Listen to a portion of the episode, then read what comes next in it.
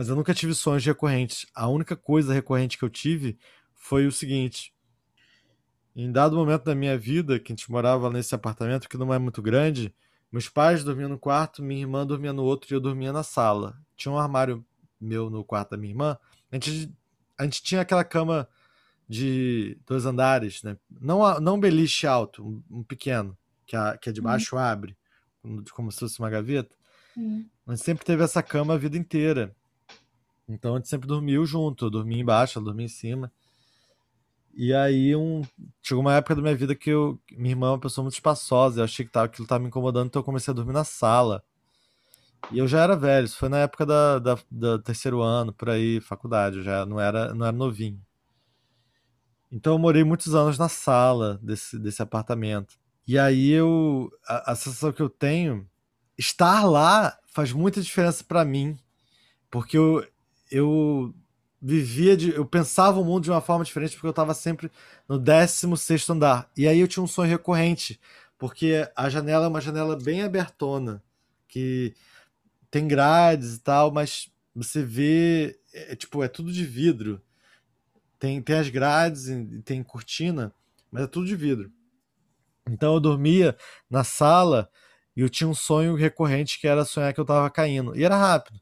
Eu começava a dormir, Aí eu, no meu sonho, eu começava a cair. E aí, quando eu começava a cair, eu chutava o vazio e eu acordava. Então, é um sonho que eu... é o único sonho que eu lembro de ter tido várias vezes, mas era muito rápido, era no início da noite. Eu tava dormindo, aí eu tava caindo, caraca, tô caindo, tô caindo, tô caindo. E aí eu chutava o nada e acordava chutando vazio. É o único sonho que eu tive várias vezes e era isso. Era, era rápido, não tinha antes, não tinha grande coisa, não tinha grandes detalhes, mas era eu caindo pela janela da sala.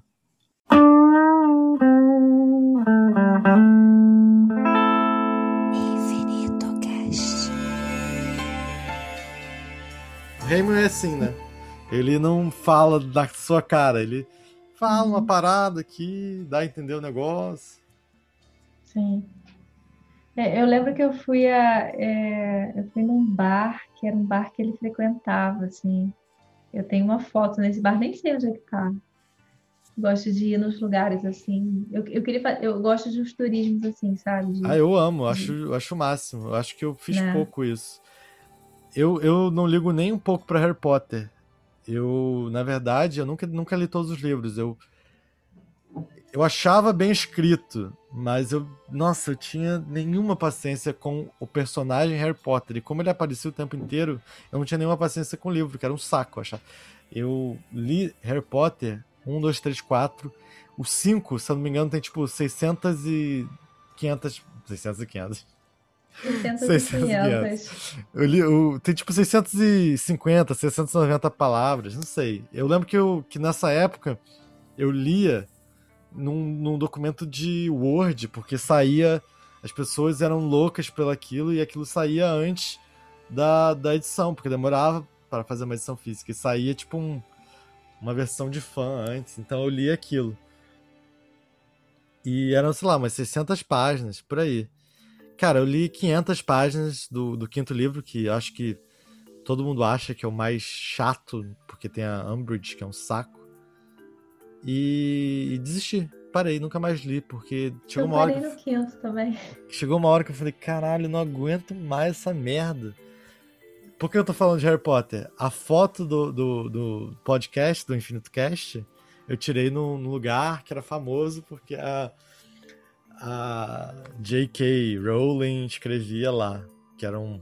É tipo um, um restaurantezinho, um barzinho Aonde? café na, em Edimburgo. Ah. Sim, sim. Mas eu curto esse tipo alguma de coisa turismo. de elephant. Tem, tem alguma coisa de elephant no nome. A foto que tem eu bebendo é lá. Uhum. Entendi. eu curto esse tipo de turismo. Eu tenho umas viagens assim, que são coisas que eu ainda quero realizar nessa vida, que é, por exemplo, fazer tra a trajetória do Van Gogh, do Vincent Van Gogh. Então, assim, passar o lugar que ele nasceu, os lugares que ele morou, enfim. Eu só tive é, em um lugar, assim, que foi uma rua em Paris que ele morou, que ele teve um apartamento, Mas eu queria fazer o roteiro completo, sabe? Sim. Passar pelos lugares que ele esteve e tal. Esses são tipos de roteiros que, que me me atraem. Eu não, eu não gosto muito de ponto turístico, assim. Tipo, ah, vamos no Cristo Redentor. Caralho, mano. Vou fazer o que no Cristo Redentor, sabe? Pô, eu tenho vontade no Cristo Redentor, porque eu, eu acho que eu já fui, mas eu não lembro. E eu acho meio ridículo eu não lembrar, não ter essa experiência uhum. no meu catálogo. Eu já fui em vários lugares do mundo e não sei da, do, do Rio que tá aqui do lado. Não, sim, isso é, é bacana, mas é, é algo assim que, que é, tem um limite, sabe? Não, é porque eu tô, tô, tô, falando uma diferença que tem gente que gosta de viajar e tirar nos, foto no sim. ponto turístico, né? Eu também não sou essa pessoa, não. Eu, eu sou, aspas, eu gosto de viver a cena, viver uhum. a cultura local. Sim, sim, total. Eu fui uma vez, eu tava relembrando isso esses dias, assim, com a minha mãe que eu fui a Barcelona com a minha mãe. A gente, a gente foi a, a uns lugares incríveis, assim, do é, Gaudí, né? Sim, sim, sim. Eu fui a Barcelona Gaudí. já. Tudo do Gaudí lá. E, ele é, e, e, faz todo sentido ser tudo, porque ele é o máximo, então... Sim, ele tem um, é... Tem um lugar lá que é Casa Batló, não sei se eu tô falando isso Casa Batló, Batló. Caralho! Eu falei, porra, isso é muito foda. Por que, que as pessoas ficam visitando esse lugar em vez de fazer algo desse tipo nos outros lugares da cidade, tipo, pra morar nesses lugares. Fiquei pensando, é. porra, tinha que fazer isso pra morar, não pra visitar como se fosse um monumento. É. Então, eu, se eu não me engano, foi na Casa Batlô que eu, eu fui visitar com a minha mãe. E aí a gente comprou ingresso, o ingresso tinha assim, é, que valia uma foto, assim, no final a gente ganhava uma foto. Beleza, a gente visitou a casa toda e tal. Na saída, o cara foi, mostrou um negativo assim pra gente, pequenininha, antes de ganhar isso aqui. Eu falei, que, que merda, né? É, e aí o cara falou, não, mas é, vou fazer uma revelação e tal. Ele revelou a foto. E ele deu, tipo, umas três ou quatro versões pra gente da foto. Uma era, de fato, a Casa Batlô, onde a gente estava, onde a gente tirou a foto. Mas as outras três eram pontos turísticos muito afastados, eram outro, outras construções do Gaudí que a gente não a gente Nem até foi. visitou. A gente até visitou porque a gente ficou um tempo lá em Barcelona a gente foi. Mas não naquele momento não era aquela foto. O cara meio que fe... o cara fez o fundo ele, ele recortou a gente Ai, que merda. uma merda né? Quando o cara me apresentou essas fotos cara eu comecei a rir. Eu ria muito. E eu virei para ela e falei assim é, pedi para ele botar as pirâmides. Eu falei, olha, aproveita, bota as pirâmides do Egito. Porque eu quero tanto ir no Egito, sabe? Bota logo. E minha mãe, assim, minha mãe começou a rir muito, porque eu, eu não consegui, eu, eu ri muito. Enfim.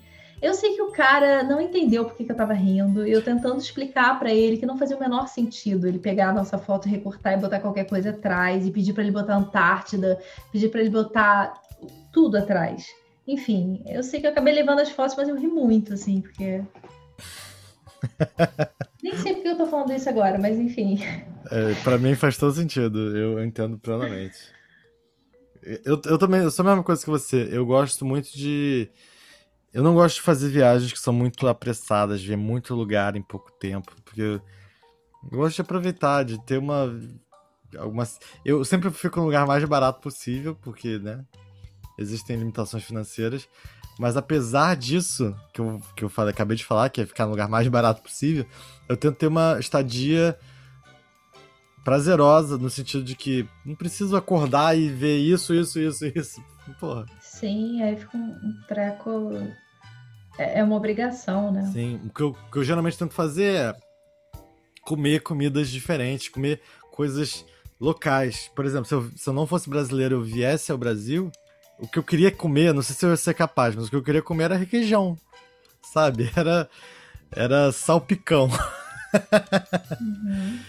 Escondidinho. Não sei se gringo come isso quando vem aqui. De deve comer, né? Deve comer no mínimo, deve comer. Se vier ao Rio, deve comer aipim com carne seca e queijo coalho. É, então aí ou, é isso. Ou Bahia, né? Ou se for pra. Depende de como chegou. Depende de como chegou. Mas eu queria comer essas coisas, essas coisas do dia a dia. Eu tentava descobrir as coisas. Tipo, no Japão existe uma coisa chamada nato. Você já ouviu falar de nato? Não. Então, os japoneses, se você falar, pô, mas que, me fala uma comida aí japonesa que a gente que não, não se acha fora daqui. Eu acho, eu acho que eles vão falar várias coisas, mas eles não vão falar nato. Por que não? Porque para eles é claro, olha, uma pessoa que não é do Japão não vai gostar de nato. É, é assim, claro como dia. E se você fala para eles, ah, eu gosto disso, eu gosto de nato. Eles olham para você tipo, caralho, como assim? Você é bizarro, você é estranho. Mas o é uma que coisa. Que é nato? Então, nato é uma é um alimento tradicional japonês feito de soja fermentada. Tem um cheiro semelhante ao da amônia e uma consistência semelhante ao do muco, o que o torna um produto que divide opiniões mesmo entre pessoas que já cresceram consumindo. O que, que E significa? Você achou isso gostoso? Não. Mas eu, eu fico muito feliz que eu tenha provado. Olha a foto. Ele fala que tem uma aparência parecida com muco. O que é muco? Meleca, né? Então é nojento. E o, o gosto é parecido com amônia. O que, que significa o gosto parecido com amônia? Parece chulé. Então ele, ele Ah, parece meleca. Parece um grão de bico. É um grão de bico melado com a pior consistência que você consegue imaginar, que é grudento. E, e ele tem gosto de chulé. Se você conseguir passar o cheiro de chulé para um sabor, é isso. Que maravilha. E aí é o seguinte, eu não gosto de nato, eu realmente não gosto. Mas eu fico feliz que eu tenha provado nato. Sim, sim. Eu gostava sempre de fazer isso. Eu sempre tentava aprender o mínimo. Eu lembro quando eu fui a Myanmar, eu aprendi. Vinha muita gente tentar vender coisa. E aí eu aprendi a falar não obrigado. Só que falar não obrigado é a pior coisa que você pode aprender, porque quando você fala não obrigado, e pelo visto eu falava muito bem isso, eles começavam a falar milhões de coisas com você, tipo outras. E eu não entendia, porque eu só sabia falar não obrigado, mas eu tinha certeza que eles estavam falando. Você fala a minha língua? Você fala isso? Você entende o que eu tô falando? Mas eu não entendi. Eu só falava malowebo. Não, obrigado. Malouebo. Malouebo. Mas eu, eu curto isso também. É, é você encontrar várias coisas que são desagradáveis Sim, um e trabalho. sem graça. não é mas- óbvio. Eu E acho isso engraçado dá um trabalho, que, né? pra mim, pareceria. blá, blá, blá.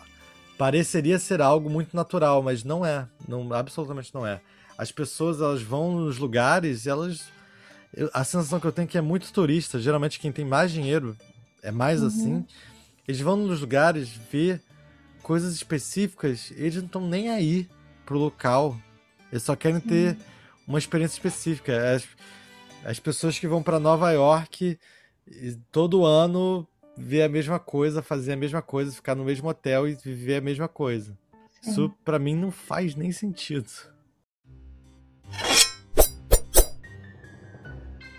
Yogyakarta. A coisa mais maneira que a gente fez nesse lugar foi num bar que a gente foi e tava tendo karaokê. E não era karaokê tipo videokê, era karaokê, tinha uma banda.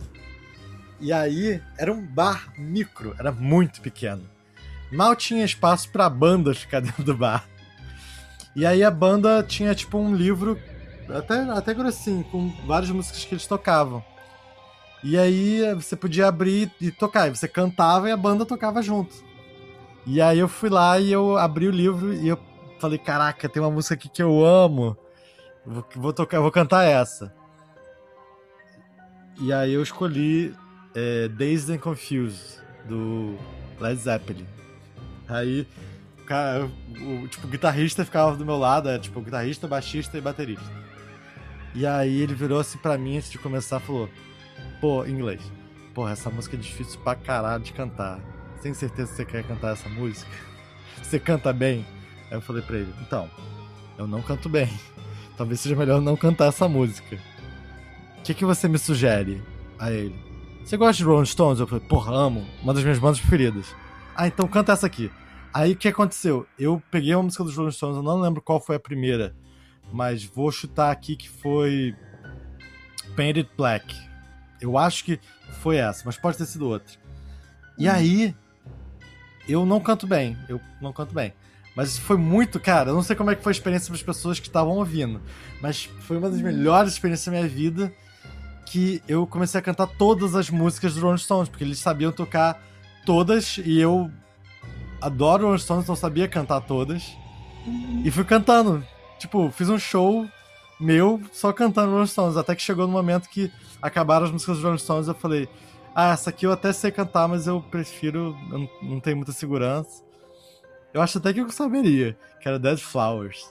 Eu, eu acho que até que eu saberia, mas eu fiquei meio inseguro. Eu já tinha cantado tanto que eu tava meio com vergonha, porque eu já tinha me soltado demais. E aí eu falei, acho que é melhor eu parar por aqui. E aí eu parei de continuar tocando sem ninguém cantar, ninguém foi no meu lugar. O karaokê ficou aberto. Você é praticamente um profissional do karaokê. Porra, né? péssimo, mas um profissional. Porque profissional não significa nada. Um profissional do não significa que a pessoa sabe. Não, cara. Profissional do karaokê, veja bem, você não pode dizer. Profissional do karaokê já diz tudo. Maneiro, eu, eu me amarro em karaokê também. Não diz tudo, não, não diz nada, na verdade. Diz. O que que diz? É, é que você é um frequentador de karaokê. Beleza, ativo. mas ao mesmo tempo não diz nada, porque como falamos hoje mais cedo, no primeiro episódio desse podcast, dessa segunda temporada, Hum. eu achava que profissional era uma pessoa que sabia fazer uma coisa bem. Eu sou um profissional do karaokê, mas eu não sei, eu só canto muito mal. Eu até fico sem- com vergonha, eu queria cantar menos mal.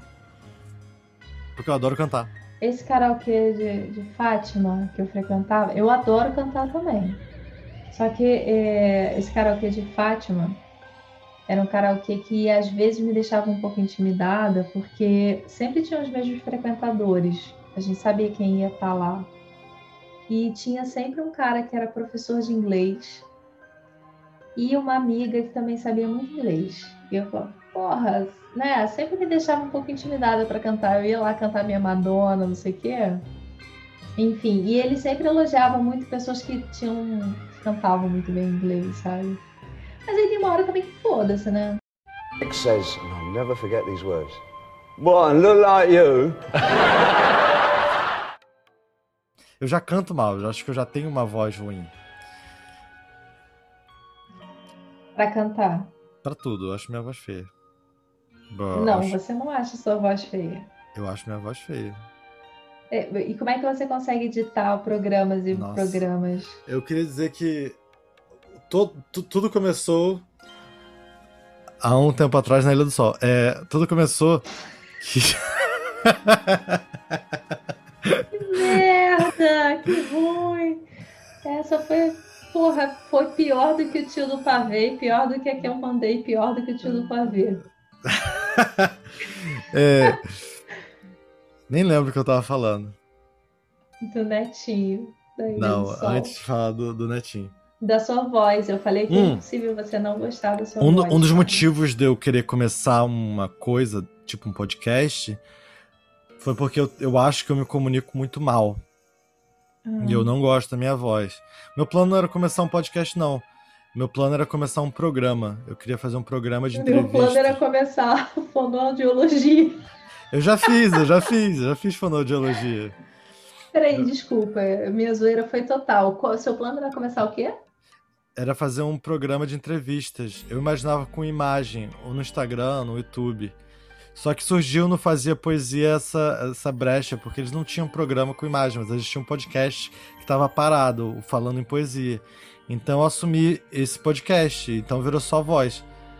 Mas isso tudo, todo esse movimento parte do momento que eu pensei, porra, eu vivi a minha vida, tenho que enfrentar os meus problemas, e o meu problema é a comunicação. Então eu quero fazer algo relacionado à comunicação. Pelo, eu passei pelo menos 30 horas editando áudio essa semana. Então eu ouvi muito minha voz e percebi como como eu falo mal, como eu falo, "ah, ah", como eu parece que mi- minha voz falando no primeiro, na primeira temporada parece um áudio mal editado, porque eu começo uma frase de um jeito, depois eu começava a falar com outra construção lexical e terminava falando outra coisa. Não fazia o menor sentido, parecia que tava mal cortado, mas era só eu falando mesmo. E aí eu fiquei extremamente ciente disso, cortando os episódios. E agora, hoje eu já sinto que eu tô falando melhor. Ontem eu entrevistei o Bob, Bob Bach. Ontem eu já senti que eu tava falando melhor porque eu tive esse contato com minha própria voz, que eu não gosto. Eu acho minha voz pra dentro. Eu tenho a língua presa, né? Não sei se. Nossa, mas então pra você, foi uma terapia de choque mesmo, né? É, eu, eu gosto da sua voz, eu acho a sua voz boa. Eu melhorei muito, eu melhorei muito até do momento que eu comecei a dar aula. Eu tenho a língua presa de verdade. Eu tenho uma coisa que, que é engraçadíssima que não funciona para um podcast, que é Bota aí sua língua pra fora. Você faria isso por mim? Bota aí sua língua pra fora. Estica sua língua o máximo que você consegue. Ah, botar a minha língua mesmo pra isso, fora? Isso, sua língua. Uma língua. Beleza. Excelente. É... Podcast é foda porque não dá pra ver, mas a língua da Ana Gabriela é tipo Gene Simmons, não sei como é que fala. A minha língua é essa aqui, você tá preparada? É, minha língua é presa, ela não. Ela quase não sai da boca. Uhum. Ela é... Mas, mas você, você não, não parece língua presa quando você fala. Porque eu já melhorei muito, mas eu diria que na. Eu me preparo para situações. No dia a dia é mais comum. As pessoas com quem eu tenho contato diário, tipo meus pais, é mais comum que eles não entendam algo que eu falo, porque eu articulo menos. Mas eu tô melhorando, eu tô melhorando todo ano, eu acho. Há 10 anos atrás, isso ainda acontece, mas há 10 anos atrás isso acontecia muito. Eu me irritava com isso. Eu falava, as pessoas não entendiam. Eu falava, as pessoas não entendiam, eu ligava, foda-se. E isso é péssimo. Isso é péssimo para uma comunicação de jeito geral. Mas é muito engraçado, porque como eu tenho a língua presa, falando em telefone, interfone, já entenderam meu nome errado de jeitos engraçadíssimos. Danilo. Qual, qual, quem é? Danilo. Murilo? Quem é? Danilo. É, Rodrigo? Danilo. Denilson? E eu lembro uma vez que eu fui na casa do, do Pedro e o Pedro. A maioria das pessoas, na verdade, quem me chama de Danilo é minha família e algumas pessoas específicas. Geralmente todo mundo me chama de Crespo, que eu prefiro, inclusive. E então geralmente eu me apresento como Crespo. E especialmente com pessoas que me chamam de Crespo. Então eu fui na casa do Pedro, fui visitar, já fui mil vezes na casa do Pedro. E um dia eu cheguei lá e falei, ele falou, ah, qual o seu nome? Pra, pra, pra eu interfonar aqui. Aí eu falei, é Crespo. Aí ele, o Cristo tá aqui embaixo?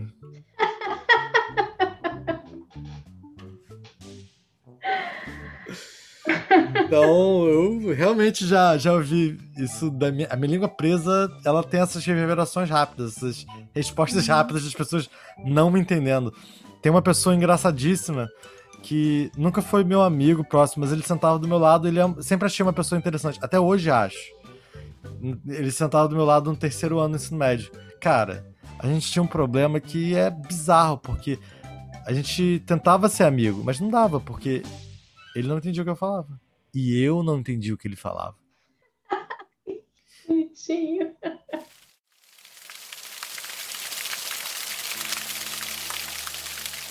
Vou te contar uma história. Eu, eu, quando eu era pequena, eu era assim, muito tímida. Pensa uma pessoa tímida. Agora você bota, multiplica por 10. Era eu. Se a pessoa estivesse do meu lado pegando fogo, eu ia deixar a pessoa pegando fogo, mas eu não ia falar com ela: olha, tem um fogo aí, sabe? Que horror. É. é. E aí, eu lembro que na escola eu fiz uma amiga que era tipo a minha melhor amiga. É... Mas que eu também não falava muito, não. Eu continuava tímida, muito tímida. Aí eu mudei de escola, mudei de casa e eu tinha o telefone dessa amiga. É, acho que era Mariana. Mariana. Aí eu lembro que quando eu peguei uma nova linha na minha nova casa, na minha nova escola, eu pensei assim, poxa, eu vou perder contato com a Mariana. Não queria perder contato com a Mariana, eu vou ligar para a Mariana. Aí eu tomei coragem e liguei para a Mariana. Liguei para a Mariana, falei: "Oi, Mariana, aqui é a Ana Gabriela, lembra do Jardim Mágico, que era a minha escola, Jardim Mágico?" Ela: "Oi, Ana Gabriela, tudo bem?" Eu falei: "Tudo bem." Aí eu falei: "Então, eu não tinha nada para falar com ela." Eu falei assim: então, eu tô te ligando só para falar que depois eu vou te ligar, tá? Sensacional. Nunca mais liguei pra Mariana. Pô, mas que merda, né? É, você devia mandar esse vídeo pra Mariana e se reconectar com ela. Eu tenho certeza que hoje em dia vocês vão ver que a vida de vocês se cruza em várias instâncias que vocês não fazem ideia. É. Será que você consegue achar a Mariana no Facebook? Não tem ideia do sobrenome dela, nem de ninguém que ela conhece. Não tem ideia de nada. Nada.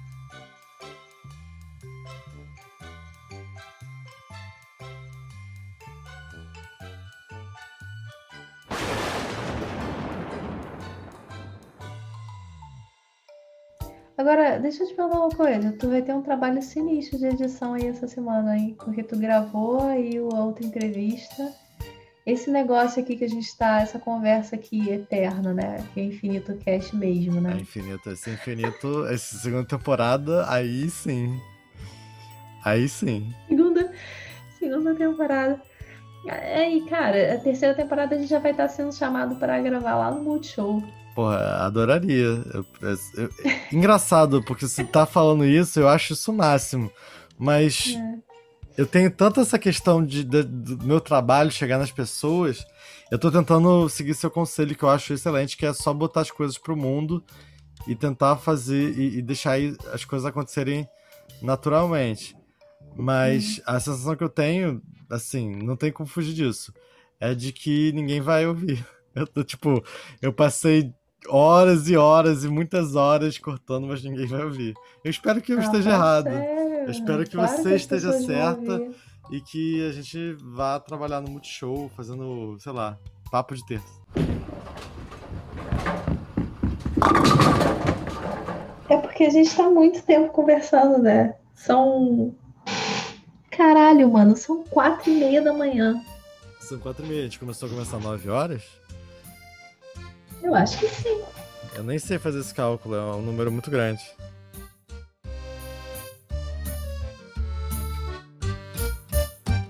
Cara, esse negócio de. Pô, eu vou te oferecer. É, quer chocolate? É, come chocolate, pequena suja.